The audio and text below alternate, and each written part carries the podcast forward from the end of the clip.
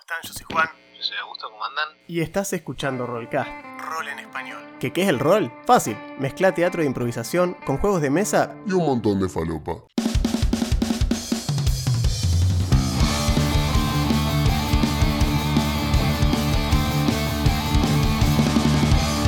Pasá y sentite como en tu casa. Vas a escuchar análisis de sistemas, builds de personajes y muchísimas Tal vez demasiadas, dirían algunos. anécdotas, referencias fuera de lugar y de las cosas que nos gustan. Somos hijos de nuestra generación y ya estamos viejos para ocultarlo. Elegí un lugar alrededor de la mesa y tira iniciativa que ya arrancamos.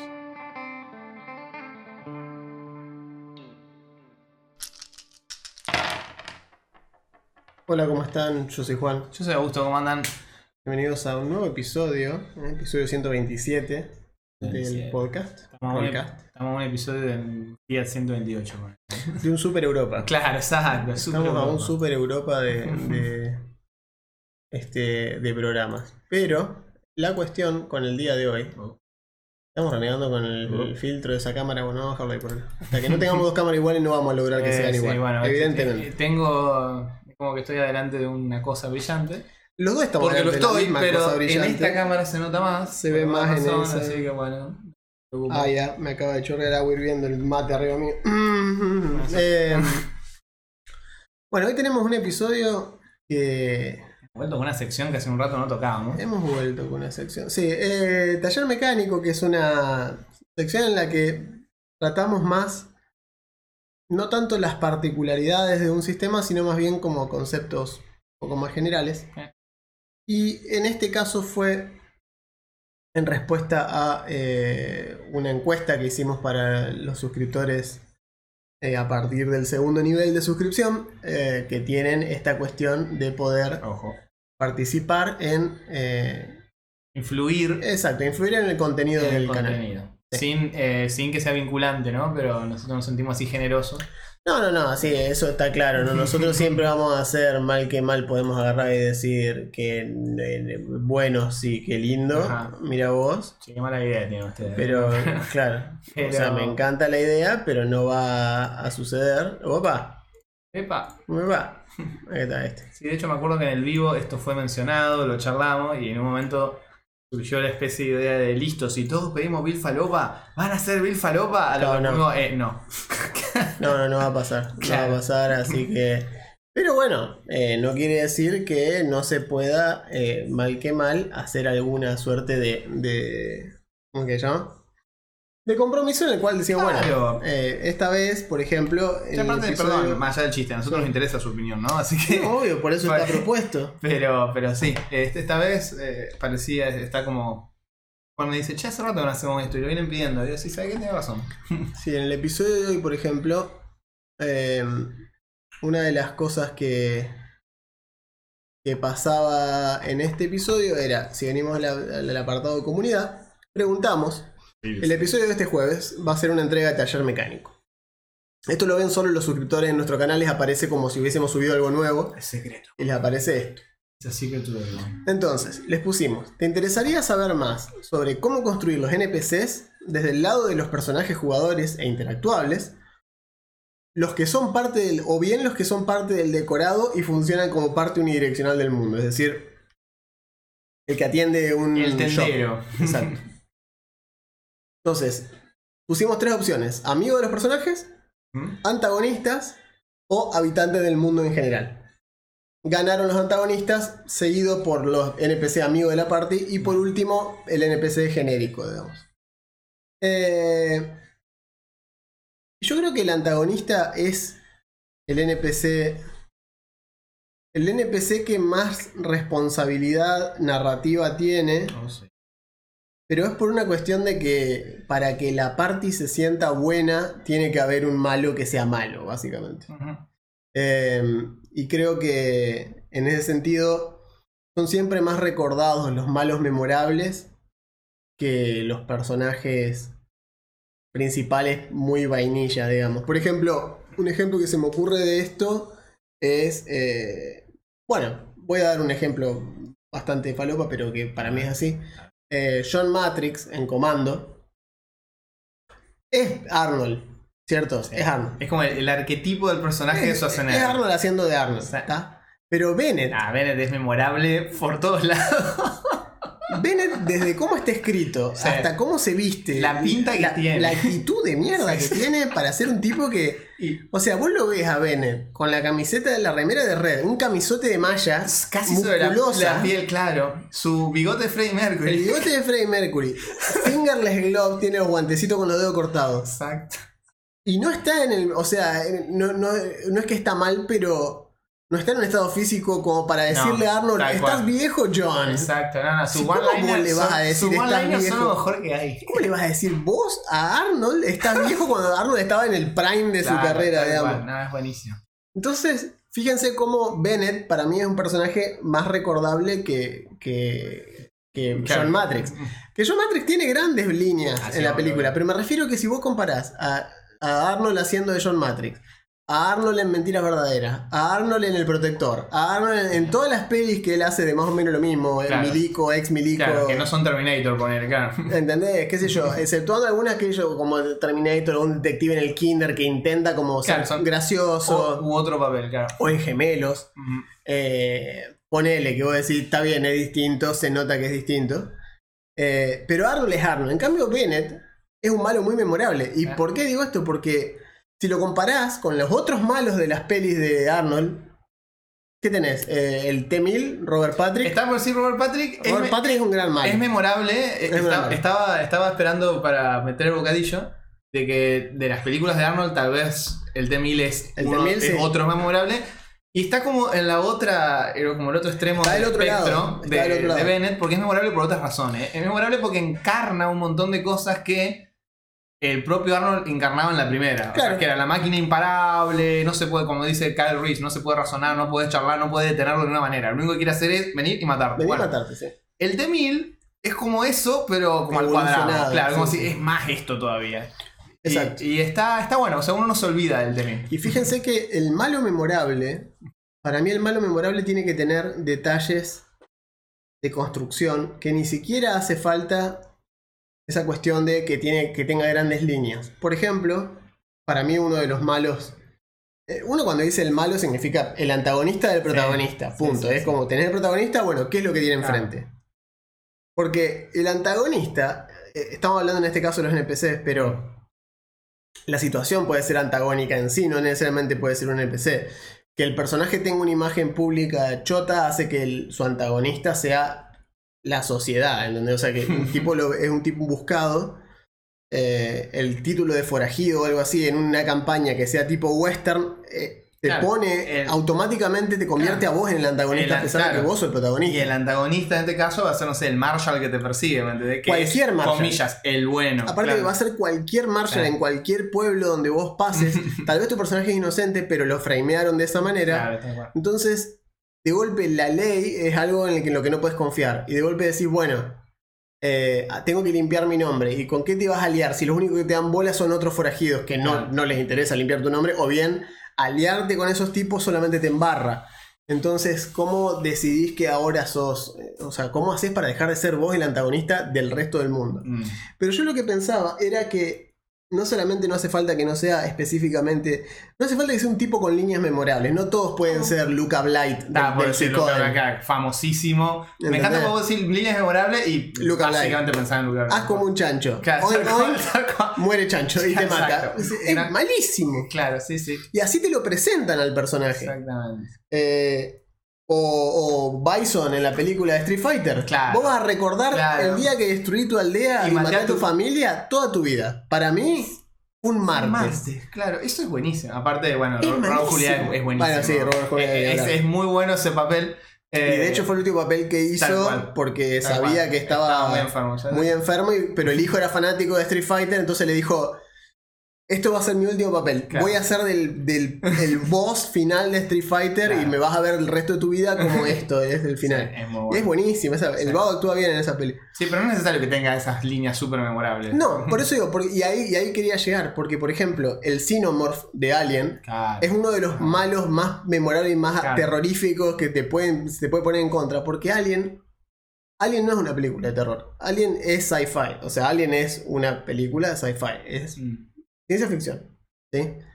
Eh, Y más que nada, la 1, ponele que es la más cercana al terror, si lo querés ver así. Sí, sí, sí. Porque juega con un poco con los Ah, jumpscares, sí, tiene un par de. Hay mucha atmósfera. Tiene esa cuestión de darte vuelta de la mina cuando la Ripley se da vuelta con el lanzallama en la, en la, en la ventilación y hace jazz hands. Sí. Pero me encanta porque hace el, ponen las manitos para adelante el coso así, Sí, el, el.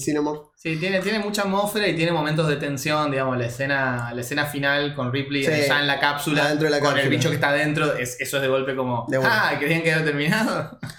Pero sí, sigue siguiendo. Sigue siguiendo, sí. Eh, pero por ejemplo, el diseño de H.R. Geiger cuando lo hace al Xenomorph, el tipo decía que lo terrorífico del Xenomorph es que sin ojos sabe Claro, dónde estás todo el cual, tiempo. tal cual. Es- es- está deshumanizado. Entonces, claro, decía, es tan extraño, Mm, o sea, es- esa es parte de la, de la intención del bicho, que vos como humano no te sentís identificado por ninguna eh, parte. cual, no, no hay ni empatía posible con ese bicho. Que por eso me parece tan excelente, y es lo que más me gusta de Alien 4, Mm, el, el- el- el híbrido, mm, es genial porque de golpe le pone cara y Claro. ojos a un, a un Xenomorph. sí, sí, E sí. intenta, tiene gestos mínimos, a pesar de que es bruto y no controla, y le hace mierda cuando la toca Ripley, la, la acaricia con el dedo, así le hace un tajo la- le- o a la- al androide, que no sé qué le quiere hacer con el dedo y se lo entierra en el torso porque sigue siendo un Xenomorph de 4 metros de alto que no controla esas cosas.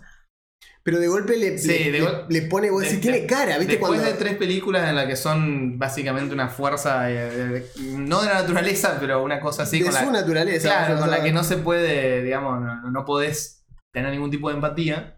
eh, esa te, como que te cambia la te cambia los tantos está Sí, aparte sobre todo porque la Ripley, eh, ya para esa película, me gusta porque Ripley hace como esa cuestión ya de no estar tan segura de que los aliens sean los malos, Claro. sino que simplemente son así. Eso es lo que le pasa a Ripley en la 4, porque como ella, como cuando la clonan, al final de la 3 la clonan con el- la reina, el huevo de reina adentro, Mm, ella de golpe, se- ella es el primer híbrido en realidad, porque ella tiene Sí. esta cuestión, comparte ADN con los bichos, entonces los bichos no la atacan. Eh, sí, la- hay, hay un, hay un tema ahí. Hay un tema in- que interesante. De hecho, la 4, que ha sido bastardeada hasta el No, no, a mí me gusta muchísimo la 4. tiene, tiene lo suyo. Tiene un guion que está, está bueno. A mí me gusta mucho la 4. Me parece Eh, que le da una vuelta, Sí, le da una a la vuelta. historia que era muy simplona. Y aparte de la 3, eh, que es la peor, lejos. Yo voy, a, yo voy a romper una lanza a favor de la 3.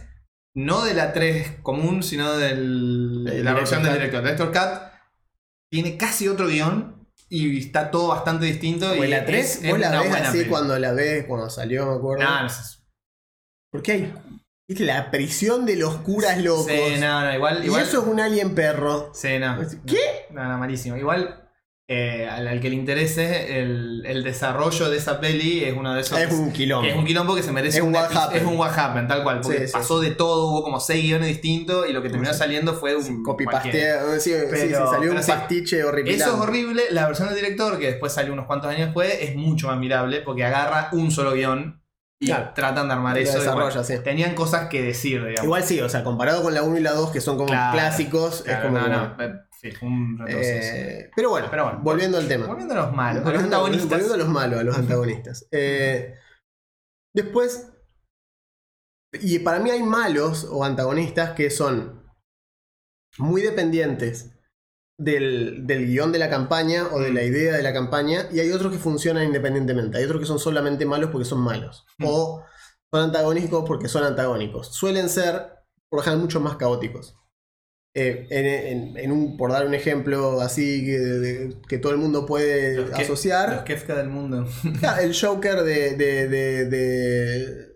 de, eh, Heath Ledger. Mm. el- ese Joker, es caos puro, no tiene un plan ulterior, es, No, aparte. es malo porque es malo. Sí, y aparte en esa película. Ni siquiera quiere probar un punto. Al principio La- te dice que sí, pero después Sí. dice que la, verdad vi, que ni idea. La vi, poner que el año pasado, fue mucho Sí, sí, tiempo. yo la vi hace poquito. Eh, y posta que la película no pierde ni un segundo en intentar darle algo de trasfondo al Joker. como es si, más, che, cada vez que le preguntan su trasfondo, inventa uno nuevo. Claro, o sea, mira, este, este tipo, este tipo es así, este tipo es como si el caos encarnado y es, Es lo, eso. es lo que hace. Es eso, es eso. Y- no, no, y- no le busque la vuelta. Y lo deja no. súper claro y lo hace, hace cosas que le son contraproducentes inclusive. Mm.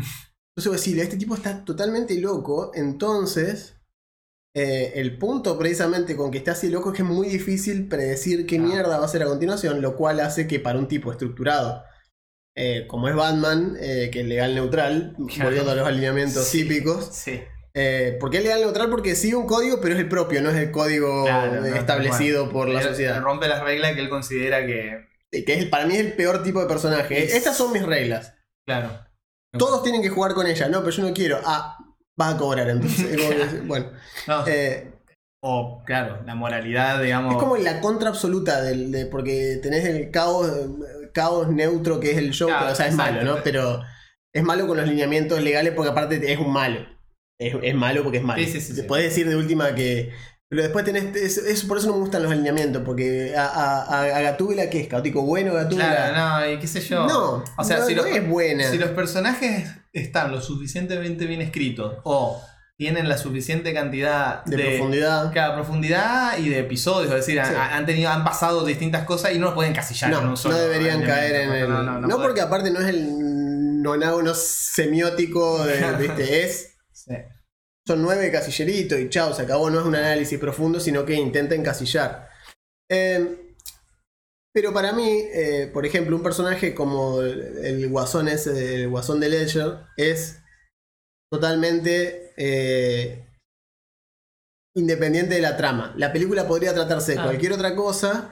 Y si ese es, el- es uno de los malos, o sea, el Ledger podría haber funcionado en esa película como uno de los males. Está ahí. Es más o menos lo que termina pasando, porque la película en realidad se termina. El malo de la película termina siendo. Termina como generando a Dent, que es lo que termina Sí. generando como el malo, que termina siendo Harvey.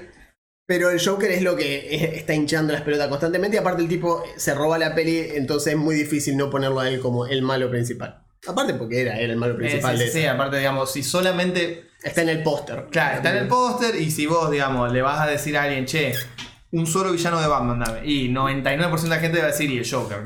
Probablemente. Eh, pero fíjense que Ah, ese, ese es un.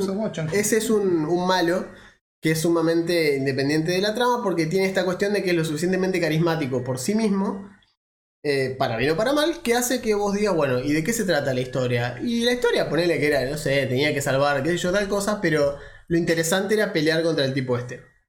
En cambio, después tenés malos que son accesorios a la historia que están narrando. Por ejemplo, para mí, un malo que puede que a la gente no le guste escuchar esto, pero para mí Darth Vader es un malo accesorio a la trama. Eh, Mm. El personaje Vader como tal solo no hace nada, no sirve para nada y de hecho te das cuenta que inclusive es un soldado, es el cadete de, de otro Sith Lord, o sea, es el, es el- es el aprendiz de un maestro Sith.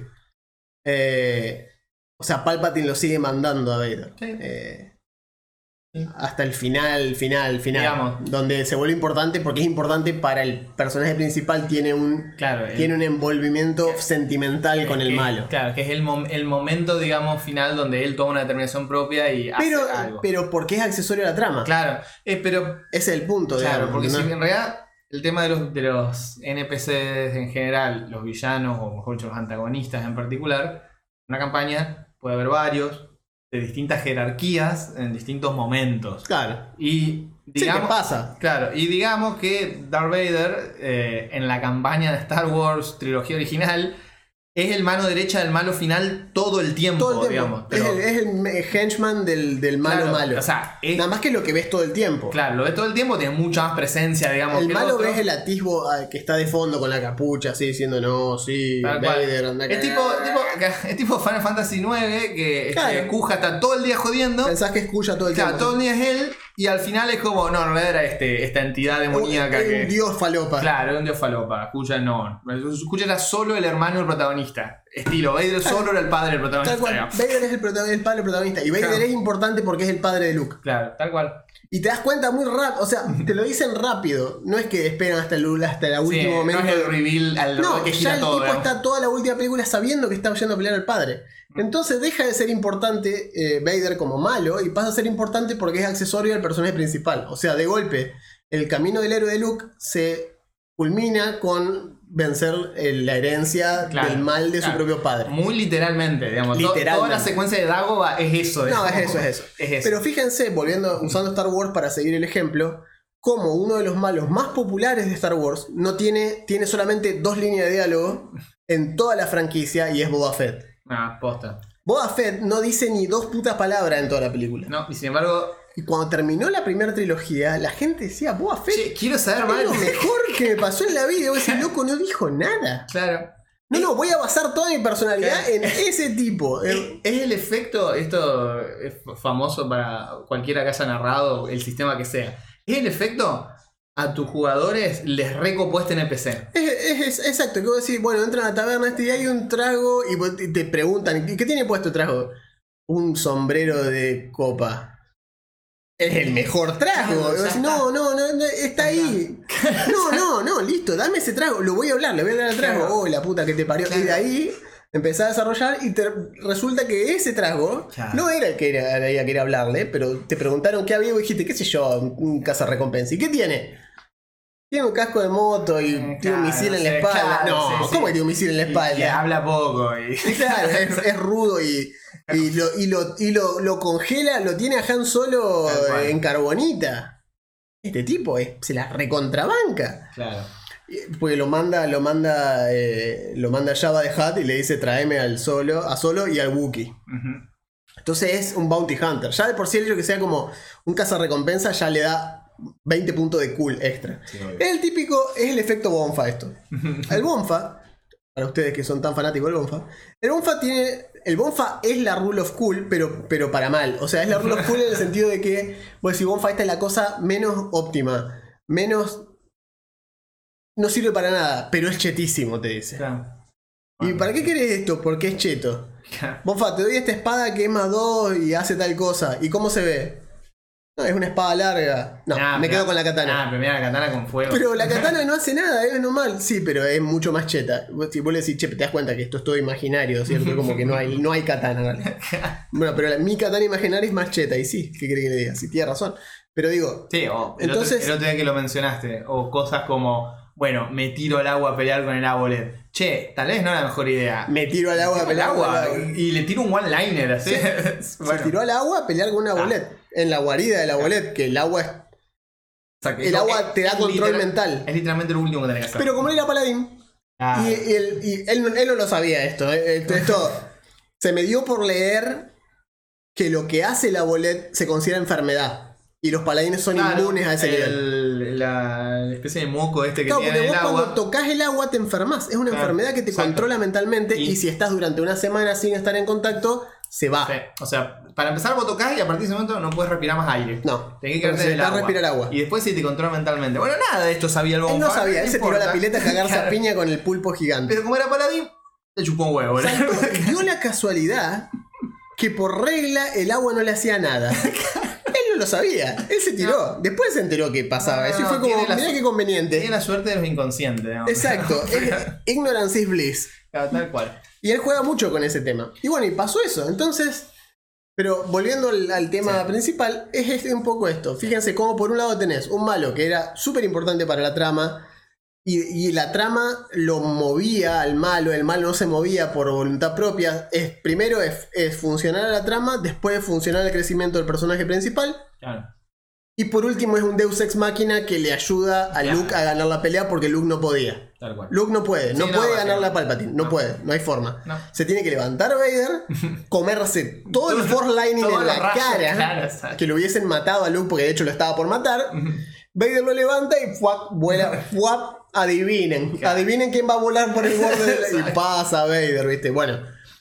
Entonces pasa Palpatine. Entonces, fíjense que Vader en realidad nunca tiene. eh, la única parte en la que se ve un atisbo de decisión por parte de Vader es esa. Esa parte que es clímax, Es el clima que es lo que le dice a Luke, tomá, me redimí, quédate tranquilo, está todo bien, seguí creciendo y sé una mejor persona de lo que fui yo. Después me aparezco como fantasma al lado de los otros. cual. Y no Exacto. soy ese tipo y nadie entiende quién mierda soy. Exacto, por alguna Porque no razón. me dejan aparecer con casco cuando soy un recuerdo. Por alguna razón soy Hayden Christensen. Claro. Bueno, eso ni hablar. Cuando lo cambiaron y de golpe el Vader que apareciera más joven que el Luke. es- ¿Qué? ¿Por qué? Bueno, la cuestión es que el, el- Y por otro lado, entonces Boba Fett. Boba Fett no sirve para una mierda. Claro, tal No cual. hace nada. Fíjense, hay, hay- esos son como en la misma saga dos ejemplos. Sí, sí, Tenés- totalmente. Tenés el malo que es parte de la trama, como dice Juan, es más, tiene una conexión con alguien de la party. Es un NPC importante para uno de los personajes Claro, jugadores. Tiene una conexión y esa conexión, dado que es el henchman del malo final, van a chocar. Es Sí. decir, se van a buscar mutuamente. Está cantado que en algún punto, vos lo sabés del principio, van a pelear. Claro, tal cual. Eh, puede ser más de una vez, tal como en Star Wars. Y cada Sí, vez. el malo que vos decís, pensé que, pensé que le gané, pero casi me mata, y cuando casi me mata vienen mis amigos y me sacan. ¿Qué es lo que pasa? Cae Luke Exacto. sin el brazo, Que cae encima queda colgando en la Cloud. City en la antena y lo busca, lo busca este... ¿Lando? ¿Lo busca? No me acuerdo si lo busca Lando o lo busca... Sí, en el halcón. Lo busca Lando. Sí. Eh, y zafa. Eh, y después se lo, se lo encuentran de vuelta y zafan. Claro, O sea, la primera vez que se lo encuentran le mata al maestro. claro. Así, derecho. La primera vez que se lo encuentra, chavo Obi-Wan. Que era su maestro. Segunda vez que se lo encuentra enojado porque quiere vengar a Obi-Wan. Y dice, no, papu, yo soy Pumba. Drop de guion, importante, pero no puede ganarle. Se escapa de vuelta. Ahora se escapa él. Las dos veces se va escapando Luke. Claro, bueno. Y en la tercera, tampoco le gana Luke. O sea, es como que están peleando y hay un malo más grande. Claro. Y, por sal- y Vader por salvarlo, que te da la pauta en realidad como que nunca lo quiso matar. Mm, Porque lo hubiese podido matar. Nunca lo quiere matar del todo. Eh, entonces pasa eso. Voy a decir, bueno, está bien, ese es un ejemplo. Después tenés Boba Fett, Claro, es como totalmente lo totalmente lo opuesto. opuesto. No tiene una Está puta en línea de un par de escenas, casi no habla. A nadie le importa. Tal cual. De hecho, si vos le preguntabas a, a, a Han Solo, ¿lo conocés? Yo no sé quién es este tipo. sí, yo. es Debe un- trabajar para allá, va, porque todos Claro. los que trabajan para allá me quieren matar porque le debo Claro. plata y es un jefe Claro. mafioso, obvio que me van a querer matar. es decir, fíjense, a más allá de su repercusión a lo largo de los años y su importancia como producto para Disney, Mm. Boba Fett es completamente intercambiable por cualquier otro cazarrecompensa. Es Es más, podría haber sido Bosk, que yo lo defiendo a Bosk Mm. toda la vida, que es el que, dicho sea de paso, curiosidad para ustedes en la casa que no lo conocen este dato, Bosk, en realidad, faltaban, hay cinco cazarrecompensas que se presentan cuando Vader postula que está buscando, va, Palpatine postula que necesita a alguien que lo agarre. Está el robot, el chabón que tiene el rollo de papel higiénico enroscado en la cabeza, eh, Boba, uno de los chabones que tiene los tentáculos acá en la cara y, Bosk. Ah. Bosk es el lagarto. Sí. Solo uno de esos era un personaje de Doctor Who. Que no hubo tiempo de conseguir otra cosa Claro. y agarraron un traje de Doctor Who, se lo pusieron y lo mandaron. Y ese es Bosk.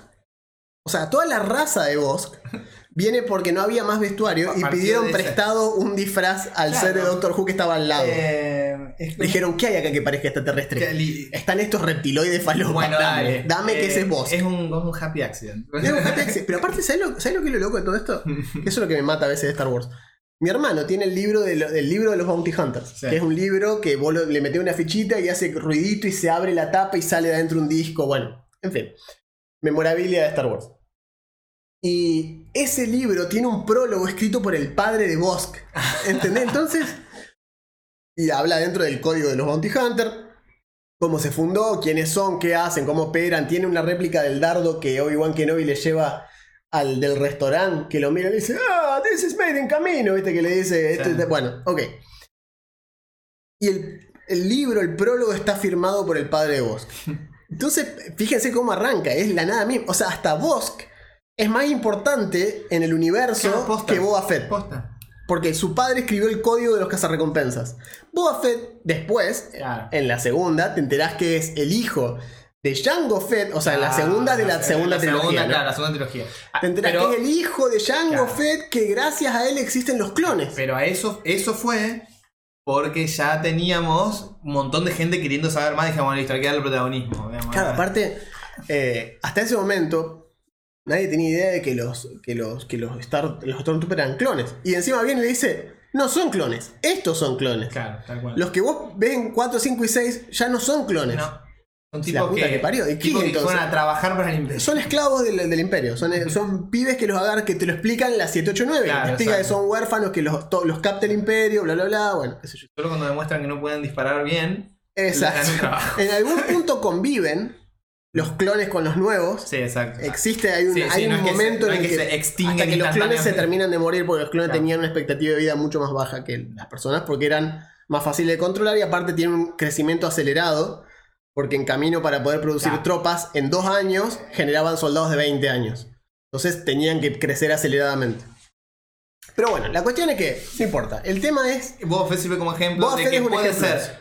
Podés suplir peso en la historia, podés suplir relaciones con los protagonistas con simplemente, che, es muy cool y ponele, es interesante verlo pelear Sí, o tiene algún detalle que está Estaba bueno. pensando el otro día que cuando entrevistamos a, a Margaret Wise, que ella nos contaba el Caballero de la Muerte, este ah, que sí, Lord Soft. Lord Soft. Es un personaje que tampoco es particularmente elocuente con los personajes las primeras veces que se lo cruzan. O es más, el Nazgûl del Señor de los Anillos, Ah. el jinete oscuro sobre el caballo que no habla, solamente emite un chillido. y vos decís, qué copado que es este bicho, me- mete miedo. Eh, trabaja para el malo más importante, pero al mismo tiempo tiene una relevancia mayor. No es solamente el henchman de, de- de Claro. Sauron. Solía ser uno de los nueve Claro. reyes humanos, ¿entendés? Entonces sí, uh, la puta madre. Eso te enterás mucho después. Que en realidad es uno de esos. Va, depende de cómo hayas leído los libros, Sí, pero bueno, vos sabés a qué me refiero. Eh, you cannot pass. Eh, vos seguís, o sea, te enterás en algún punto de eso. Y si no viste los libros, si no habías leído los libros, viste las pelis, cuando te explica Aragorn que es uno de los nueve reyes, vos decís, uh, ¿qué? o sea que estos son los que recibieron los anillos. Sí, el anillo los corrompió, son esto ahora. Y después tenés otro tipo de malo, como volviendo al tema anterior, tenés a Jabba the Hutt. Jabba the Hutt es un malo intermediario entre un interés de la party y un interés del mundo. Entonces, el mundo funciona así. Este pueblo, acá manda Jabba the Hutt. Vos sos los personajes, ustedes vienen a trabajar en este pueblo. Primera barrera, les aparecen matones de Java, le dicen, Claro. hola, ¿qué hacen acá? Claro. Probablemente en el grupo haya un rogue. Vos, ¿por qué no te, por qué no te presentaste eh, con Claro. No, porque tal cosa, qué sé yo. Y esto pasa en cualquier juego, ¿no? En Vampiro pasa cuando los vástagos no se presentan con el príncipe, Claro. Que se considera una falta de respeto. Entonces, y esto así en todo. Entonces, Sí, cuando caes en un lugar donde ya hay una organización, digamos. Exacto. Que pueden ser las cuchillas negras en, en, en- en Neverwinter, o pueden ser, ¿entendés? ¿Qué sé yo? Las Sí. linternas del rey. Sí. Lo que sea. Te cruzas con una organización que viene y te dice, ¿qué hacen acá? ¿Por qué están acá? Y ahí vos tenés la oportunidad, como persona de jugador, de decir, no, no, venimos, estamos buscando laburo. Si vos tenés algo para darnos, perfecto, mejor. Y el tipo te va a decir, sí, tengo algo para ustedes. Pero el primer trabajo es de prueba, no van a cobrar nada. Claro. Y de ahí empieza a decir, ¿qué hacemos con este tipo? Y va a tener gente del grupo que decir, no, yo no confío, este tipo es malo. Y otro tipo te van a decir, ¿por qué es malo? Entonces eso, para mí, es un malo o un antagonista más interesante, porque es antagonista a los intereses de la party, no a la party. O sea, no es malo porque los quiere matar, es malo porque les, los frena. Sí, de Y hecho, ellos lo ven como. La party lo ve como un malo, malo, objetivamente malo. Menos que vos lo veas al tipo matar gente delante tuyo. claro. Hasta ahora no hizo nada malo. No. Vos sabés que el jefe de esta organización. Claro, es que de hecho ha- hay mm, antagonistas que se crean por necesidades del guion, porque vos es a grandes rasgos la historia que querés contar, y entonces, bueno, los antagonistas son una necesidad de las historias, y las historias que contamos en el rol usualmente lo requieren. Sí. Pero también está el antagonista que es algo que existe en el mundo, como bien dijo Juan recién, y que puede devenir antagonista. Es decir, bueno, mira, en este, como dice Juan, mira, en este pueblo. ¡Ah, hola! Otra vez te hizo lo mismo. ¡Hola, hermoso! Sí, lo- quiere que lo acaricie y le arañe el brazo con todas. Hola, lindo. Es Chomsky que se pone. Sí, No sé por qué se pone demandante hasta ahora, cuando estamos grabando, pero es lo que sucede. Quiere salir, quiere estrellato. Ya apareció, en el, ya apareció en, el, en el thumbnail, ahora nada lo detiene. Acá está un gato. Hermoso. Como decía, en este pueblo hay un. Hola. hay un gremio de ladrones, hay un submundo, hay un jefe, hay un lo que vos quieras. ¿Es antagonista de la party? Depende de lo que haga No, la party. claro, o sea, Dentro de cada party, no, pero no tiene, o sea, no fue creado, es decir, vos no lo creaste como un personaje antagonista, estilo, ahora caen acá y este tipo le va a hacer la vida imposible. ah, No, no. ¿Por qué? Además el tipo está ahí, tal vez. Claro. Es más, tal vez pase. Eh, a ver, todo el juego Lords of Waterdeep está basado en el hecho de que en Waterdeep hay muchísimas organizaciones criminales. Tal cual. Entonces es como decís, si vos vas a caer en Waterdeep, por decir un, en profunda agua, Ujú. eh, elegí para cuál de los malos vas a trabajar o cuál de los malos querés querés caerle menos peor. Claro, o sea. Porque te van a perseguir, te van a mandar a hacer cagar. Si lo jodés específicamente, se va a pudrir todo. Claro. Puede ser que uno de los malos te contacte y te diga: Aquellos me están haciendo la vida imposible, hacelos cagar y vas a tener buena relación conmigo. Te conviene, porque yo manejo tal aspecto de la ciudad. Y si vos lo que querés es, por ejemplo, salir de la ciudad, yo te puedo asegurarte que salís tranquilo. ¿Por qué? Porque yo manejo la guardia del puerto y te saco por un barco y te olvidás. Entonces, de golpe, ese tipo pasó a ser. No, no es bueno. No es un aliado. Podría ser un antagonista si vos te lo pones en contra, si no, no lo es. Entonces, son como antagonistas más realistas. Tiene esa cuestión Sí, un poco más, Exacto. más orgánica. No es tan. Soy malo. Es la- lo que decimos siempre de BioWare. Son Claro. la, la decisión BioWare. La decisión BioWare es una cuestión que pasa mucho en juegos como Mass Effect o Dragon Age.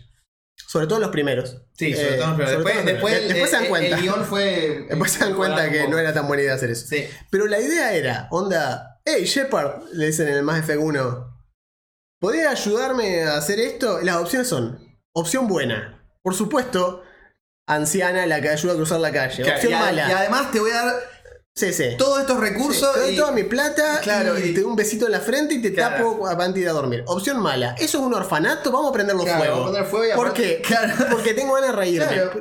No, ¿por qué Es eso tan malo? Claro, ¿por qué, por qué todo tan maniqueo? O sea, Es- o sos sí, sí. muy bueno, incluso para. Estúpidamente bueno Claro, o lo peor. bueno de una manera que te perjudica, incluso. Sí, o, o ridículamente malo. Claro, exacto. O caricaturescamente malo.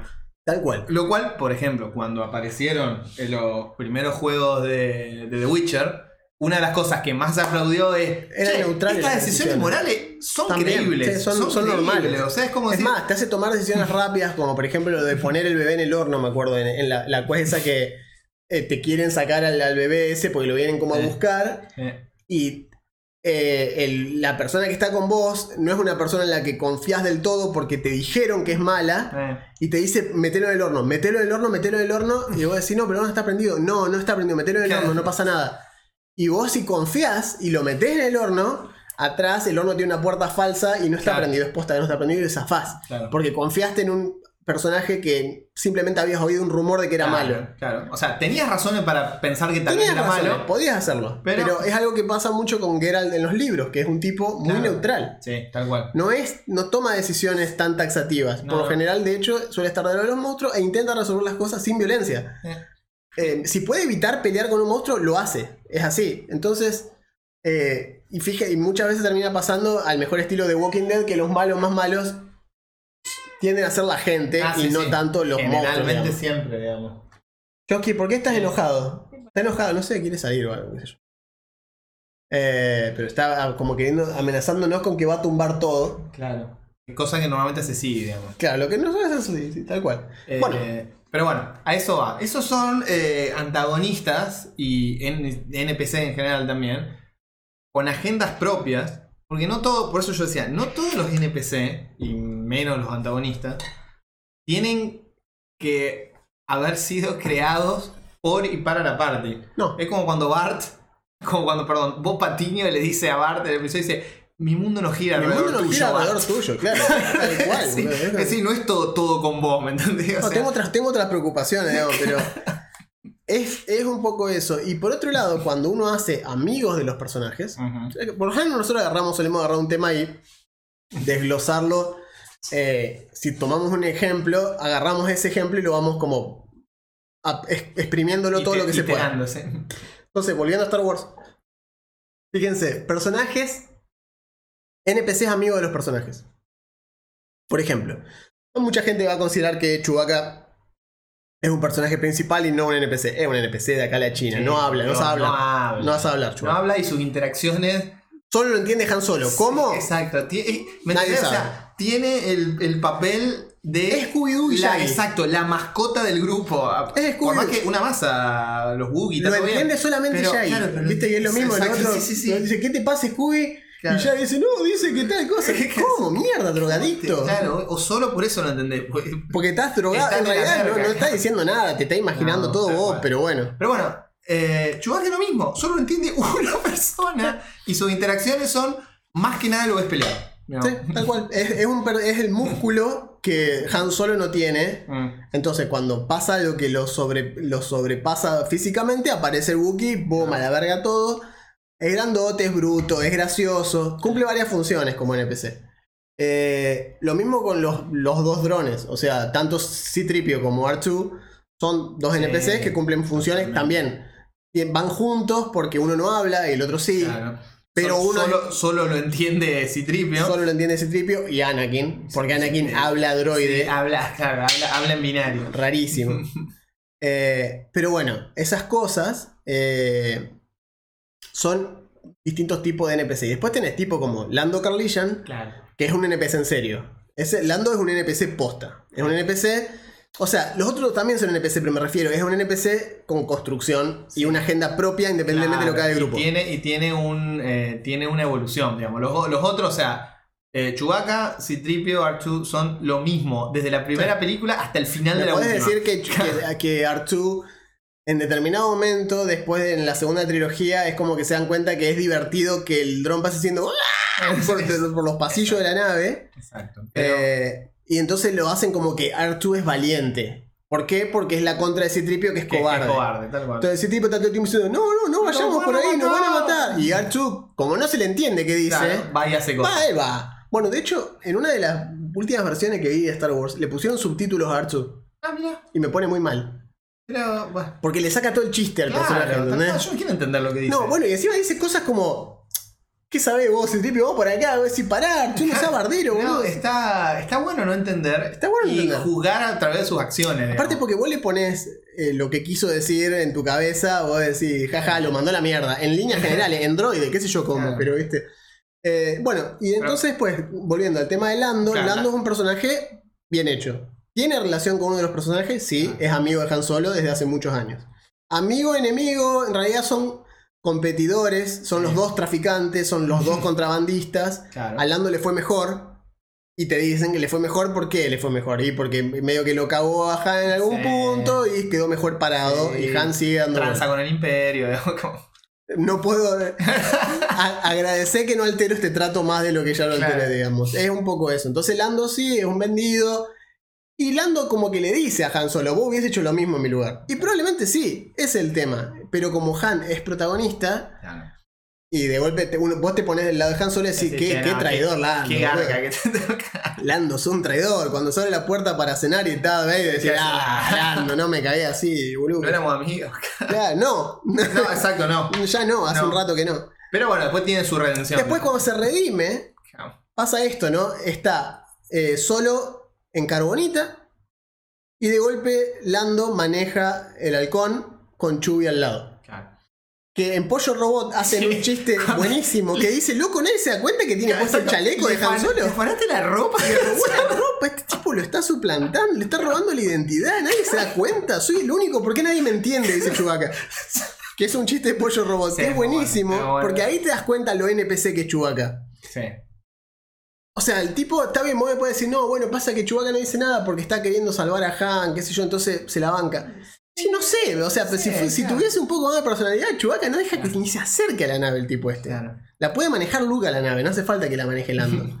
Eh, la puede manejar cualquier otro la nave, la puede manejar él, te aseguro que Chewbacca sabe cómo manejar la nave a esta altura del partido, hace Sí. 20 años que está arriba sí, de la nave. Sí, sí, aparte que creo que en algún momento de la última trilogía eh, lo muestran. No sé, la cuestión es que no hacía falta, es siempre, No. viste, es siempre, en, eh, Chewbacca siempre funciona como un personaje de soporte para el capitán del, del halcón milenario, como que Chewbacca viene como un accesorio Claro. al halcón milenario. Es parte del crew y dice Chewbacca. Exacto, está dentro de la tripulación del halcón.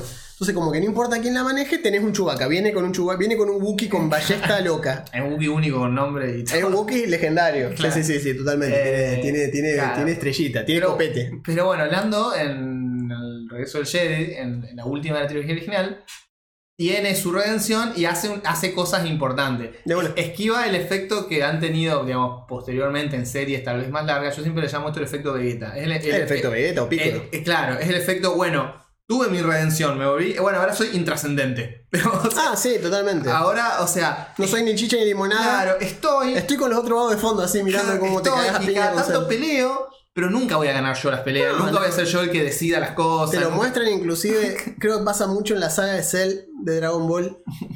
pasa mucho eso. Piccolo pelea contra el 17 y se la banca un rato.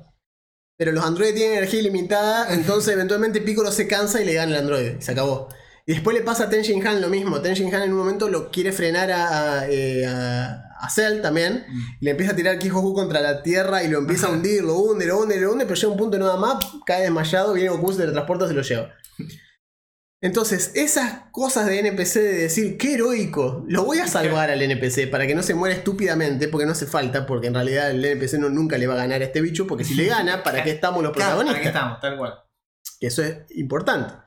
Nunca hacer que un NPC No, por favor. sobre, sobrepase a los protagonistas, a tus jugadores. Eso No importa qué tanto te guste a vos Exacto, el NPC. Exacto, porque esto, una vez más, volviendo a un que decimos, esto no es un libro en el que vos contás una historia, esto es una partida de rol y estás contando una historia, Cooperativamente. claro, cooperativamente, y la historia es la de los personajes jugadores. Sí. La que estos otros son historias. Capaz que existe un NPC que posta te gusta, o bien que a ellos les cae bien. Entonces, eh, de ahí en más, el, el NPC que creaste pasa a ser una parte que vos decís si va a ser importante. Para los jugadores, del punto de vista, creé este tipo que todos se encariñaron y lo, lo- lo intentan cuidar. Eh, sí, a mí me pasó con, por ejemplo, ay no, ¿cómo se llamaba? El dragón... El dragón medio decadente, pero buena onda, de que encontramos en Everron y después a encontrar. Sí, exacto. Claro. eh, Ah, que, que fue como una especie de medio mentor de la party, pero tampoco con tanto. Berserix, en Eso, gracias, Berserix. Berserix. No, Ciarelix no- era medio tu, dragón. tu dragón, claro. No, Berserix, que fue como Sí, medio, men- mentor, pero tampoco tan involucrado. Estilo, che, mire, chico, yo no voy, no voy a ir atrás de ustedes limpiándole la cola, No, pero, no, pero dragón- doy una manito. Y tenía. La combinación de personajes estaba buena. Sí, era un dragón de Europel que estaba ahí y era como. lo- ellos lo, lo- lo- lo rescatan de un lugar donde lo tenían atado Claro. Eh, con un hechizo, qué sé yo, lo, le- lo liberan de eso y el bicho queda como aliado de la parte. No amigo, no mejor amigo, pero está No. ahí. Le podían preguntar cosas. Claro, no De hecho, el hecho de que ellos lo hayan salvado influye en que al final de esa campaña, eh, Ciarelix convenza a un par de dragones metálicos más grandes, un dragón dorado y qué sé yo qué más, y le da un nivel Sí. a todos. Así. No, nos dio, no sé, nos dio una perspectiva, esto es otra cosa, los NPC también, en general, incluso los antagonistas, pueden ser la forma que vos tenés de introducir ciertas cuestiones, responder ciertas preguntas de la party, o mover el mundo de cierta manera. Porque al rescatarlo al tipo este, nosotros pusimos en marcha acontecimientos que Claro. después redundaron en un nivel, pero también redundaron que, bueno, accedimos, nos enteramos que había todo, un conclave de dragón y una serie de cuestiones, a los que no íbamos a acceder nunca en la vida, pero bueno, ahora teníamos un dragón que si bien no era de los más capos del conclave, estaba. Es un dragón de Europel, el más Claro. básico de los, claro, de los pero estaba, pero- nos daba cierto acceso, qué sé yo. Lo que sí no hay, hay que tratar de no hacer. o que- el, el monólogo del, del NPC villano, digamos, antagonista, en el que te explica todo, digamos. Es un tropo, es algo que sucede, pero es algo que esa información se puede acceder, se puede adquirir de alguna otra manera. Está bueno que haya un reveal, algo de el, el momento de che, Luke, no, yo soy No, tu claro, padre. claro, obvio, Eso obvio. está bueno que pase, puede pasar, pero tampoco es que, bueno, ahora quédense quietito mientras les explico todo y después peleamos, digamos, es como... Sí, y otra cuestión con ese tema muy relacionado también es eh, procurar no llegar a lugares en los cuales los personajes tengan que escuchar a dos o tres NPC hablando Ah, entre ellos. esa, es- esa sí, esa de cualquier especie de NPCs, digamos. Porque no es divertido. O sea, sos vos. Aparte, No es vos como no DM la vas a pasar no es como el orto. para el narrador y no Sí, como. DM es horrible tener que hacerlo. Pero a veces pasa y a veces inclusive los propios jugadores te fuerzan a hacerlo. Eh. Porque quieren hablar con este tipo, pero quieren que este tipo hable con este otro tipo. Y los dos sos vos. Entonces, te ponen en una posición rara en la cual no sabes si te conviene narrar el encuentro, Hacer una como elipsis. hacer una elipsis y decir, bueno, hablan un rato y básicamente dan a entender tal cosa. En lugar de tener que hacer el diálogo vos, que es muy difícil. Porque tenés que tenerlo súper planeado lo que van a decir uno y lo, cómo va a responder el otro. Entonces, simplemente te conviene tal vez que hable uno y solamente narrar cómo reacciona el otro a eso. En fin. Hay un par de otras cuestiones que me parece que son mucho más eh, interesantes que hacer eso y no está bueno. Pero al igual que los antagonistas, el NPC amigo de la party puede, puede ser funcional a los personajes, puede ser funcional a la historia, cual. o puede ser eh, funcional a un objetivo en particular. Y pueden ser tan memorables o no, como vos decidas, como lo que decíamos. Funciona solo el personaje, hace sus cosas, o sea, si la parte no lo ve más, ponele. O se lo cruza a nivel 2, ponele. Nadie lo anota al tipo este. Y después vuelve a par- vos por ahí, como nivel. Vos decís, bueno, el tipo este quedó por acá. eh, y vos ya tenés un plan. Vos decís, este tipo va a hacer eventualmente tal cosa. Y es como en los juegos, como primero en los, en los, en los Fallout y demás, ¿viste? Se va a acordar de esto. ¿Entendés? O esas cosas, ¿viste? O, o Claro. le cayó bien esto que hiciste, se va a acordar. Capaz que después te lo encontrás durante tantos niveles y ya está de vuelta. Yo, por ejemplo, me acuerdo que en esa misma campaña de Verron tenía eh, a uno de los dragones negros que era un comerciante. Ah, ojo. Que ellos no sabían que era un dragón negro, pero era el, dra- era, era el hermano. Era el hermano de otro dragón negro. ¿Qué matamos? Que sí mataron. Este era el hermano como bueno de los dos dragones. Uno era muy malo, el otro era neutral. Y el otro solamente le interesaba adquirir objetos mágicos e intercambiarlos todo el tiempo. Entonces te tomaba eh, cosas en parte de pago y él te dejaba elegir objetos mágicos. No te dejaba elegir, era al azar. Ese era el chiste. Vos le das toda la plata que tenías y él te daba objetos mágicos.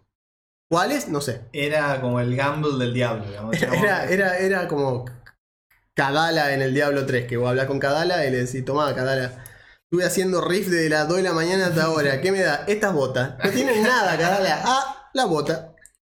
Bueno, entonces.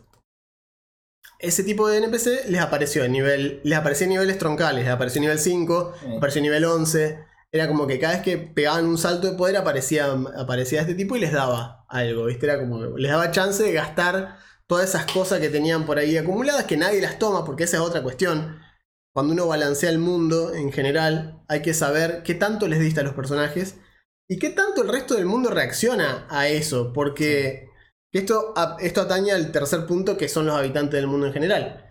Si tus personajes andan cada uno con 15.000 monedas de oro en, en, se pueden comprar un castillo cada uno. Entonces vol- cae en un comerciante.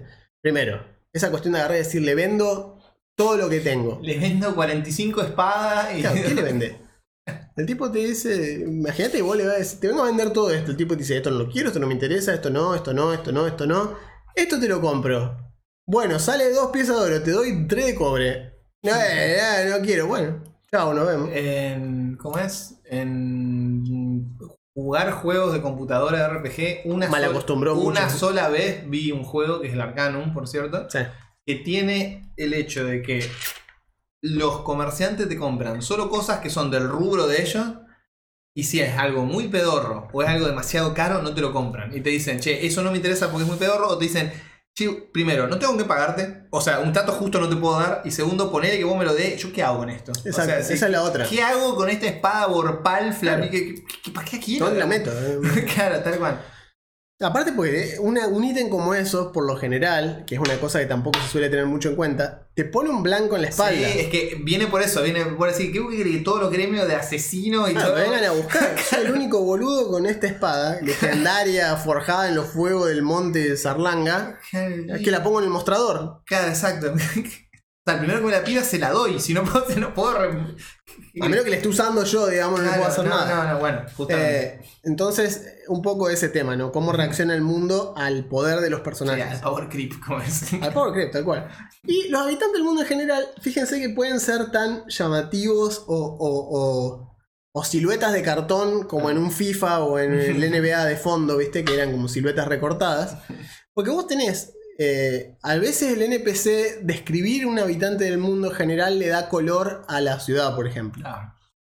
¿Por qué digo esto? Porque imagínense cualquier ciudad o pueblito de cualquier anime en el que están los típicos, el oficinista, viste, la oficinista, un ama de casa, bla, bla, bla, bla. Y de golpe yo te digo que entre el público hay un tipo que es un perro. Ah, O hay un tipo que tiene cabeza de dinosaurio.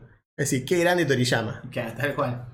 ¿Por qué? Porque eh, el vago en Dragon Ball, Toriyama, jamás pone una regla que diga No. los humanos son lo único que hay. No, No, no, y tampoco te dice tampoco te hay hombres perros. No, te lo tengo que explicar. Simplemente hay, hay bichos. Sí, hay de gente y, y interactúan con la gente como si fueran Ah, sí, sí. personas, como cualquier otra. que- Nadie le presta atención al hecho de que ese tipo es un perro.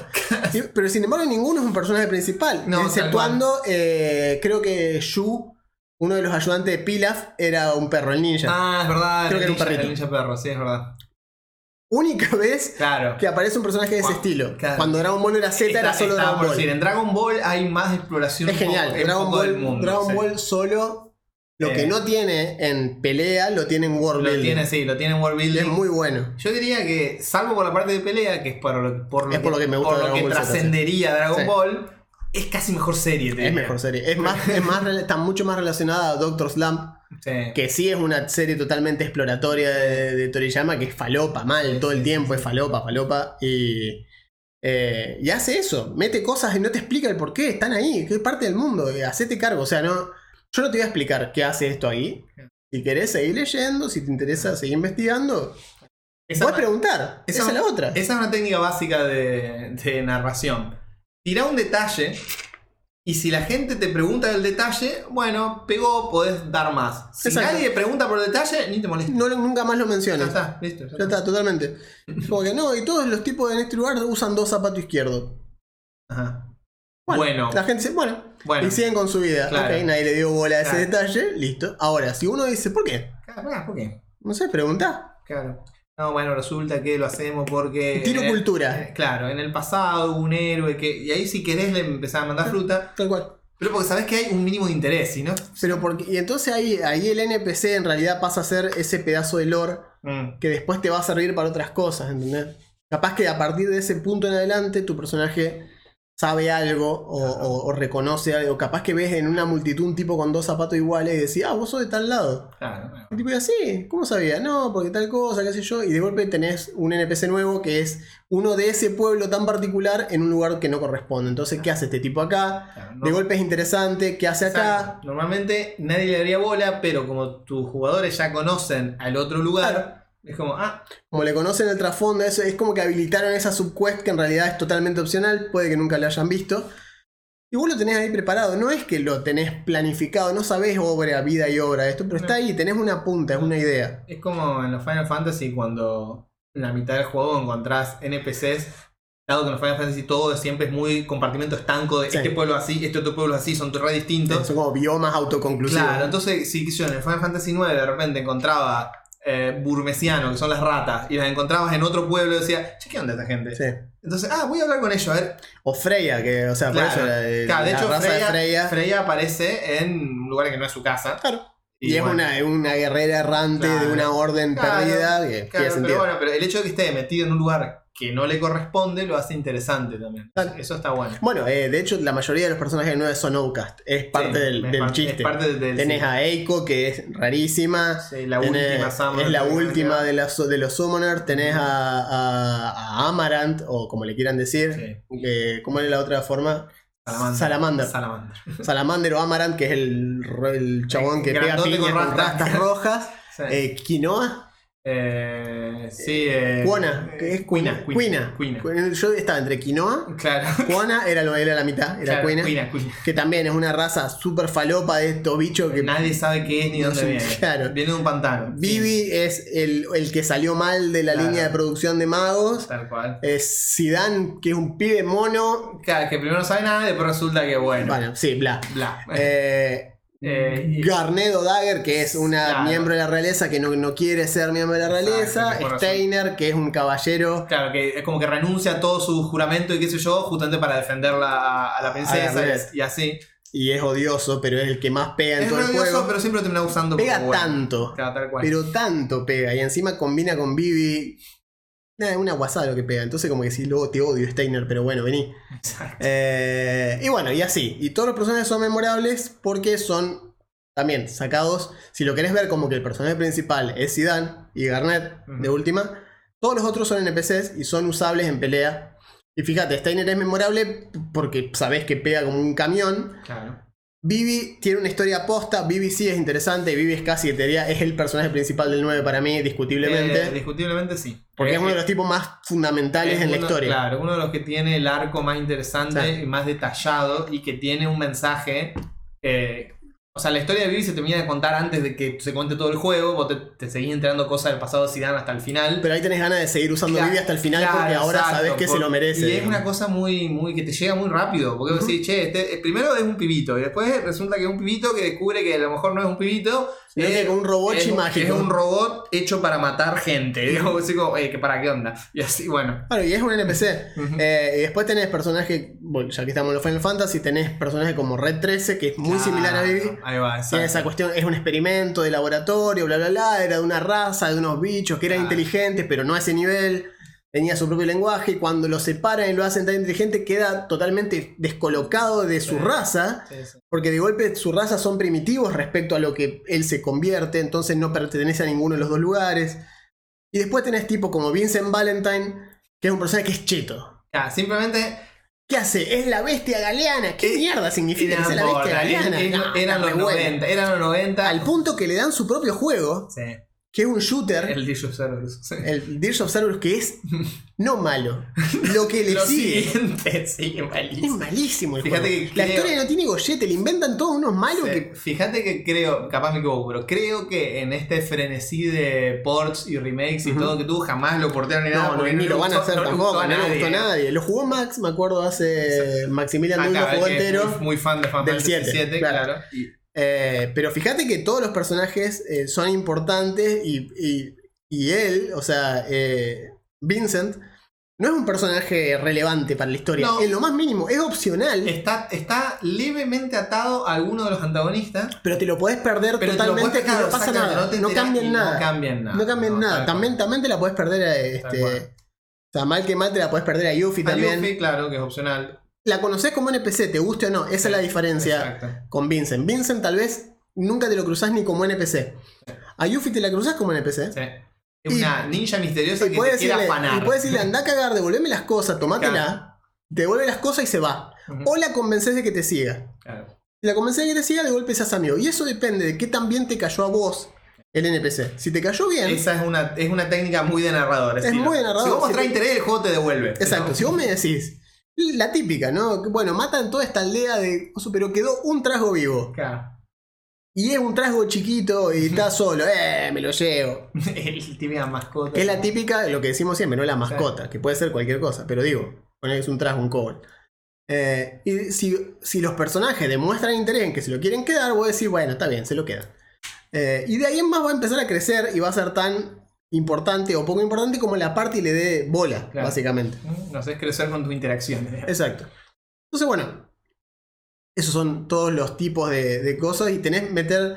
Y una cosa que eso lo- es como un sello básicamente de cada uno de ustedes, que eso lo pueden hacer o no, es meter NPCs que se repitan Mm. de una campaña a la otra, incluyendo en mundos distintos, en cosas que nada que ver. Un pequeño guiño a una campaña anterior, un Claro. pequeño. Siempre y cuando los jugadores obviamente sean los mismos. Si no son los mismos, ¿a Sí, quién sí, le no- importa? Pero No, no va a pasar eso. es que claro, nadie se va, nadie va a Claro. captar la referencia, ¿entendés? O sea, es como es raro. Así que te gusta Final Fantasy. Bueno, decime, cinco, Claro. per- decime el nombre de cinco personajes. Sid. Va. Va, no dejas puse la tan fácil. barra demasiado baja.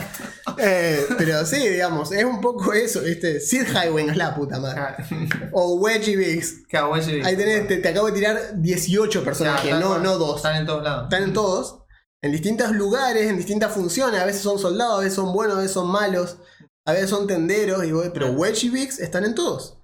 Y están en Star Wars. Exacto, de ahí sacaron De ahí sale el nombre. Son los dos pilotos de, de Rogue Squadron. Entonces de ahí el tipo lo usa para todos los Final Fantasy. Los primeros está siempre Wedge y Biggs como personajes. Son los dos soldados que llevan a Terra. claro, son los primeros que ves en el 6. Wedge y Biggs. Están hablando entre los dos. Ese Wedge le dice una cosa, Biggs le responde tal otro. Sí, y vos decís, ¿por qué me dicen los nombres de estos tipos? Claro, exacto. Si no sirven para nada. No, o sea, porque posta, nunca más Van a morir dentro de 10 minutos. Claro, están muertos el al toque. Los mata. Pero bueno. Bueno, pero son una introducción para que vos entiendas cómo son los soldados Magitech. Ya, tal cual. Te los muestran hablando entre ellos y vos entendés la idiosincrasia de los soldados Magitech. En base a cómo hablan ellos de Terra. Como diciendo, ¿qué, qué onda con la piba esta que estamos llevando? Y es tal cosa, tal cosa, buah, vamos para allá. Y es un poco eso, como diciendo, no están de acuerdo, la llevan porque son órdenes. Y ya te plantean la idiosincrasia y el NPC sirve para eso. Muchas veces va a pasar esto. Si van- bueno, el tipo tan entran y los tipos están jugando las cartas. Ha pasado. no me acuerdo, creo que había sido el personaje de Lucía, que entró y había unos tipos jugando las cartas. Y, y me acuerdo que le hizo sneak attack al primero con el arco. El tipo estaba jugando las cartas y le hizo una bola de fuego en el ojo, ¿entendés? Porque ya en ese momento el sneak attack eran como 8 de 6. Y me acuerdo que lo destruyó. Y todo el mundo estaban jugando con las cartas en la mano y su amigo le estalló el cerebro, ¿entendés? Y fue como. ¿Qué está pasando? Y los tipos no terminaron de reaccionar, que estaban todos muertos, digamos. Pero es como que, y bueno, y eso no te da. O sea, es como que. ¿Cómo reaccionan los NPC a eso? Ah, es- esa- ese es un buen detalle. Eh, a menos que vos estés llevando adelante un- una campaña en un- o un sistema o lo que sea que esté muy basado en el combate y que el combate siempre tenga que ser desafiante, el- normalmente los mundos de fantasía o del tipo que sean no son un juego de Bethesda en el que el nivel de todo escala con la party. Es decir, esos tipos eran ladronzuelos que a lo mejor le planteaban algún tipo de dificultad a la party en nivel 1 o 2. Cuando la party viene a nivel 15, los tipos no estuvieron yendo al gimnasio. Entonces, o sea, siguen sentados si- jugando las cartas. siguen siendo unos pobres. Entonces, ¿qué- con esto quiero decir, los NPC no tienen que ser siempre desafiantes. No. De hecho, el hecho de que no sean desafiantes también es parte de la narrativa. Es hecho es una narrativa, che, lo reventaste, nunca tuvo ninguna oportunidad No de puedo hacer nada. Es más, te sentí un poco mal. Claro, tal cual es. Era necesario. zarpé. Era necesario mal. hacer. Sí, es así. Eh, y esto, bueno, eso con todo, digamos, y, y que la party pueda empezar a. Eso también, como narrador, dejarlos también que, que experimenten eh, la diferencia que hay entre haber sido nivel bajo y entre caer mucho tiempo después a un lugar donde ya estuvieron alguna vez eh, y que el lugar se haya mantenido igual. Porque esa es la otra. Claro. caes y el lugar está igual que cuando te fuiste. Porque en realidad los, los personajes jugadores tienen esa cuestión terriblemente desproporcionada, so- sobre todo en, en- en los juegos de fantasía medieval. Sí. Donde los personajes suben exponencialmente de nivel y el resto del mundo no. El personaje en muy poco tiempo amasa una cantidad de poder brutal. Claro. O sea, pasan a ser. Bueno, en Final Fantasy siempre está la joda de primera subquest, Claro. bajar el gatito del árbol, última subquest, mata a Dios. Mata a Dios. Literalmente. es literal, es así, Sí, es- sí. suele pasar. Pero en los juegos medievales, tipo, qué yo, Dungeons and Dragons, Pathfinder, lo que ustedes quieran, pasa mucho esto. De golpe, en el lapso de 2-3 años, Claro. los tipos pasan a ser de unos nadies a ser uno de los tipos más fuertes del plano. Claro, digo así, che. si ¿Cómo no- afecta eso al mundo? Si nos organizamos, vamos tumbando muñecos y, conquistamos el mundo, digamos. Exacto. Entonces, por un lado tenés que tener preparado como un plan de contingencia, y con eso me refiero a algo en el mundo que les haga frente, en el sentido de que existe una zona en la que nunca fueron ustedes y que sí está preparada para algo así. Ahora, ¿por qué esa zona que es tan grosa no se movió para hacer mierda al resto? Ah. ¿Por qué los mantienen? ¿Por qué están ahí? ¿Por qué nunca salieron? Entonces, fíjate, en Everron, eh, ¿qué es lo que hace? Es ponerlos en un continente aparte del cual no se sabe nada. Claro. ¿Vos te querés meter ahí? Métete y fíjate qué pasa. Digamos, no se sabe qué hay. O sea que el DM le, le da rienda suelta para que te tire Sí, con lo que quiera. sí, en ese continente antes estaban los dragones, los gigantes, los y todas las cosas más uh, jodidas que uh, qué loco. ¿Y qué hay ahora? No, no, no está ni mapeado. Hay una parte que está mapeada, el resto no se sabe. No. ¿Qué hay en Sarlona? Y en Sarlona estaban los primeros humanos y las Claro, primeras y cosas. Y yo, después llegaron los Quori y los bichos de las pesadillas. ¿Querés ir a ver qué hay? Claro, quería ir a ver, anda. Sí, uh, la puta madre. ¿Y para allá qué hay? Rakshasas. ¿Cuánto? no, se sabe. Nadie fue con. Nadie les hizo un censo a los Rakshasas. Claro. Entonces, bueno. Eso te da como eh, la posibilidad de decir de acá para afuera puedo expandir y de acá para adentro está contenido, sé lo que hay. Y es parte. El, el mundo mismo es un NPC. De hecho, es, tu, tu NPC Claro. principal es el mundo. Es el, sí. Es el setting. la setting. realidad en la que están los Ah, Es la inteligencia artificial con la que se funciona el, toda la campaña. Y ese es tu NPC principal, es el que más vas a usar y es con el que mejor te tenés que llevar, Claro. digamos, porque no... El que tiene que tener sentido las reacc- El que más lógico- reacciones, claro, el que tiene que tener lógica. Exacto, es el más lógico de todos tus NPC, es el setting. Así que bueno, eh, creo que hemos cubierto bastante... Bastantes cosas, sí. bastante- hemos hablado bastante. Vamos a leerles un par de, de respuestas al episodio ver. anterior que hablamos del, Del del operativo. operativo. Eh, Ezequiel nos dice Paul Atreides de Dune. Dice, en general, todos los que se fajan a cuchillazos ahí, pero Paul es el más conocido. ¿sí? Claro, Totalmente en Dune, el tema de los Sí, cuchillos. posta. Las armas de filo en Dune son un factor muy importante. Eh, Piña nos dice, si leyeron Artemisa de Andy Weir, no leí. No, pero Te soy dale. sincero. La personaje principal es un operative con todas las letras. Bueno, eso lo sabrán ustedes. Así que si alguno leyó, agarran y le dicen, no, Piña está totalmente Exacto. Y para equivocado. eso tienen que ir al Discord. Claro, donde lo pueden cual. encontrar y lo pueden confrontar. Lo- se meten en el disco y dicen, ¿dónde está el que dijo que claro. se pudre el queso acá nomás? Y bueno, Piña, lo lamento. Leo nos dice, no se me ocurre algún personaje de ficción ahora, pero mi sueño húmedo es un loquito que te corra a Milí con un Barrett calibre 50. Y esta clase pega bastante. Por otro lado, ¿cómo que el precoc castea con destreza? Sí, es una cosa muy loca. Ya vamos a llegar algún día. Ignacio nos dice, según la descripción de la clase John Wick y Snake Eyes de G.I. Joe, el ninja negro, para quien no sepa. Exacto. el ninja negro. El ninja negro.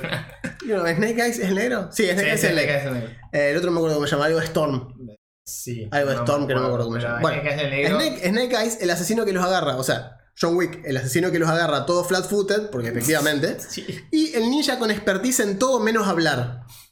Claro. Es muy similar a lo que estamos hablando hoy, digamos. es como Shadow de Final Fantasy VI. No habla nunca. Es el ninja silencioso. Es el ninja silencioso. Y te tira con cucharas, si, si lo miras mal. Eh, bueno, eso por el lado de Coso. Y en YouTube tenemos, bueno, primero lo que respondieron en el poll de, de esto de hoy. ¿No es cierto? Que nos decían, por ejemplo, Alan nos decía, complicado elegir, los veo interesantes, me decanto por los habitantes habituales, que fue lo que puso él.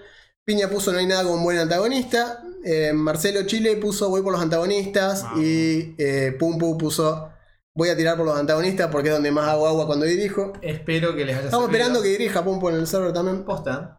Espero que les haya servido. viste cómo son, después se hacen, no, dirigí vos, Ah. dirigí vos. Eh, podemos decir que después de mucho Gregre, dije a mi madre para decir Gregorio, arrancó. Arrancó. Arrancó Unity. arrancó Unity. Sí, así Así es. que, Bueno, y les agradecemos, por supuesto, eh, los que nos comentaron en YouTube. eh, nos tiraron, por ejemplo.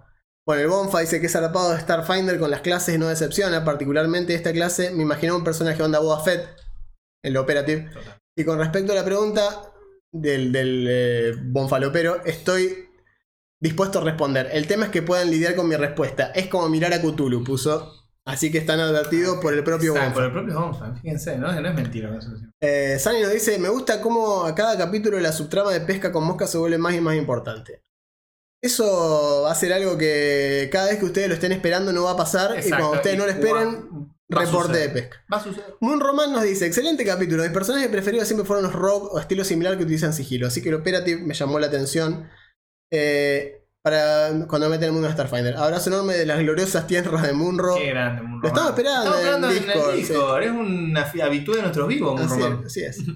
Marcelo dice, un abrazo, los veo. Los videos son muy útiles para mi campaña de vamos que tengo que leer el manual en CRDM y voy en la página 10. Eh, no hace tanta falta. Eh. Vamos a estar acá mientras la billetera aguante. Dice, acá en Chile la plataforma paga impuestos también, así que el Ah. Estado se lo agradece. Pasa también allá. Es- ¿Y cómo, amiguito? ¿Y cómo? Nico Zúñiga dice, qué buena onda ser presentado. Dice, muy buena la clase, ser un Han Solo y sacar un montón de daño con el blaster. Es que sí es eso. Es un tirito muy bien Exacto, puesto. Coro dice, siempre me alegran la semana, gracias por tanto, en especial a Chosky, el señor de la noche. Gracias a vos. Chonky seguro te agradece. Sí. Eh, dice, teatro, juego de mesa y qué. Dice, casi que me hace acordar de un programa de radio que me encanta escuchar, de un tal Dolina. Eh, me gusta el sonido, dice. Es un montón que no Es un montón, un Pero montón, Dolina bueno, un montón. Gracias. El chiste de estéreo donde este Wearable Ah. nunca me pegó tanto de esta manera. Se me rompieron los auriculares y escucho un solo lado. Bueno, sí. Eh, lamentablemente. Eh, acá Pumpo dice. Cuando Juan dice que le gusta jugar sniper que tenga control del campo desde un lugar seguro, me di cuenta que a mí me gusta jugar la cosa tosca enorme que corre en línea recta y si se- llega con vida se estrago. Se Sí. mete en el barro, está. Son métodos distintos de juego. Hacen falta los dos. Hacen digo. falta los dos. Peter, si ustedes son conscientes que eventualmente alguien se va a tatuar un bonfalopa, no sé cómo, en algún momento se filtra el rostro del bonfa, ojalá que no, es mejor no ponerle No, cara al concepto. Tal cual, tal cual. Eh, sí, puede ser. Eh, Piña dice, en el manual en inglés aparece la palabra operative como de descriptor de algunas armas. Creo haber entendido que es el equivalente a finesse, sí. Eh, sí, efectivamente. yo le, le- respondimos ayer a la pregunta de reglas, sí. La respuesta es sí. Cualquier personaje en Starfinder, si usa una de esas armas, puede usar el modificador de destreza en Sí. vez del de fuerza para atacar. Exactamente. Y además el Operative puede hacer trick attack con eso. Le agradecemos a nuestros Miembros. Nuevo, nuevo suscriptor. nuevos suscriptores. Tenemos a Catulu y a Marcelo Chile con carnet, de, con carnet de pescador. Los socios fundadores está León, eh, Cato, Pumpu, Gracias. Ezequiel Alvarado, que es amigo de Moon Roman, según nos dijo, y dijo que ya lo está buscando lo convencer. conoce, claro. Piña, eh, Nico Zúñiga, Alan y Grosogue, que son todos socios fundadores, menos, bueno, Alan que es pescador ejecutivo, porque Ujú. tipo tenía que, viste, está en esa. Así que, bueno, nada, les agradecemos Muchísimas como siempre gracias, el apoyo. Esto no es que sea posible gracias a ustedes, pero como ayuda, diría los auténticos decadentes. Exactamente. Exactamente. Eh, así que bueno, gracias por estar de otro lado como siempre. Eh, bien. Si se quieren enterar de qué se va a tratar el próximo episodio, siempre se enteran los suscriptores antes. entiendan antes. Así que-. Si no, ustedes se enterarán cómo están viendo este episodio y de golpe, ¡pum! Mirá, taller de reglas había hoy. ¿Cómo me hubiese gustado poder hacer una pregunta específica? claro. Ah, Pertene- como decía American Express, pertenecer tiene sus beneficios. el, pe- el- el capítulo lo van a tener igual, pero bueno. Sí, sí, obvio, obvio, no, no. Lo que sí hay una cosa que me interesaría hacer antes de cerrar este episodio. Para esta, para esta parte no nos queríamos olvidar y por eso Exacto. hice un, un- un rápido run, Breve pausa. una suerte de beer run pero relacionado a, a- a libros. Nos trajeron los amigos de Akataka, perdón, se me fue la mano con la luz. Una luz más acorde a lo que vamos a mostrar. Los amigos de Akataka, Juan nos mandó eh, estos libritos. Son libros de Lovecraft. Son. Tenemos tres ejemplares en este caso. son las sombras sobre Innsmouth. La llamada de la locura. Perdón, la llamada de Cthulhu y En las montañas de la locura. Tres clásicos. eh, están como readaptados. Recuerden que a esta altura del partido lo que es eh, toda la obra de Lovecraft Está en el dominio popular. está en el dominio popular. Pero la idea de esto es que se llaman, estos libros son de una línea que se llama Always Choose Cthulhu.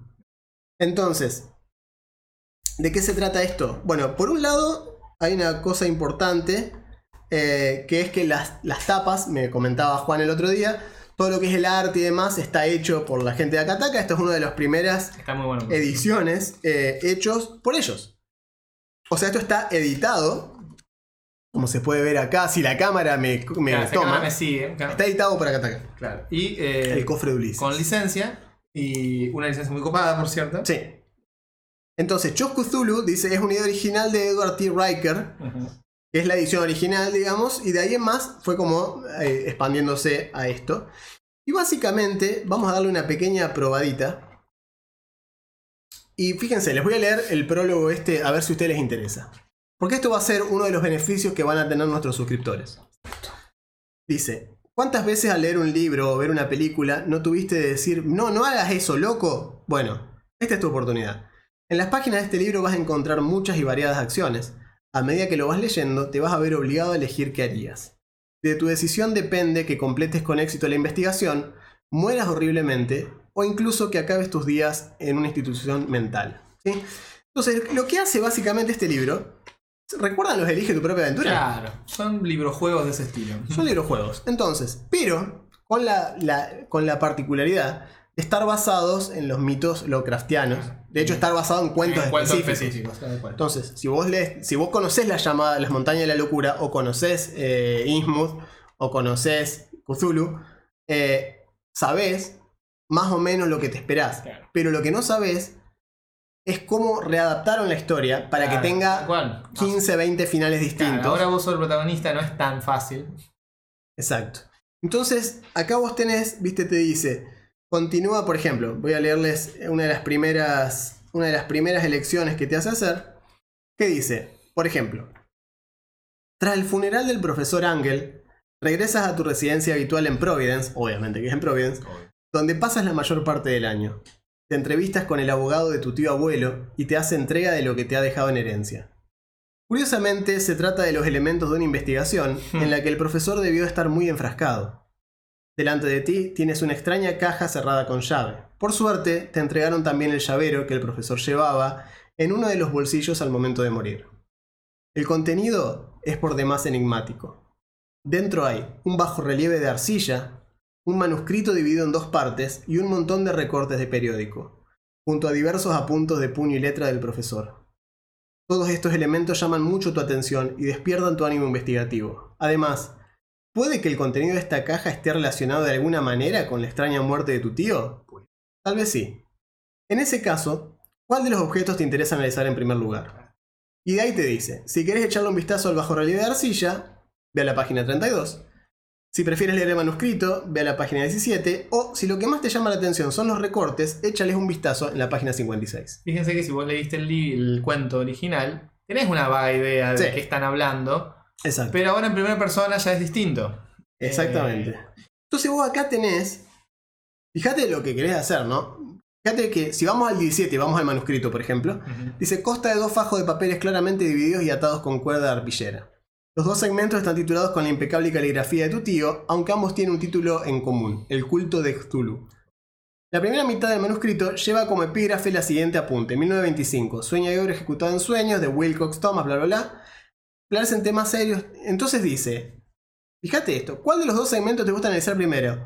O tal vez preferís re- regresar a la caja y empezar a leer Claro, otra cosa. Entonces, lo que tiene de bueno esto, y me parece, por eso me parece interesante, y me parece interesante que lo hagamos eh, en comunidad Interactivo, digamos. con ustedes, solamente para los suscriptores, onda subir videitos cortos y que ustedes puedan responder a eso.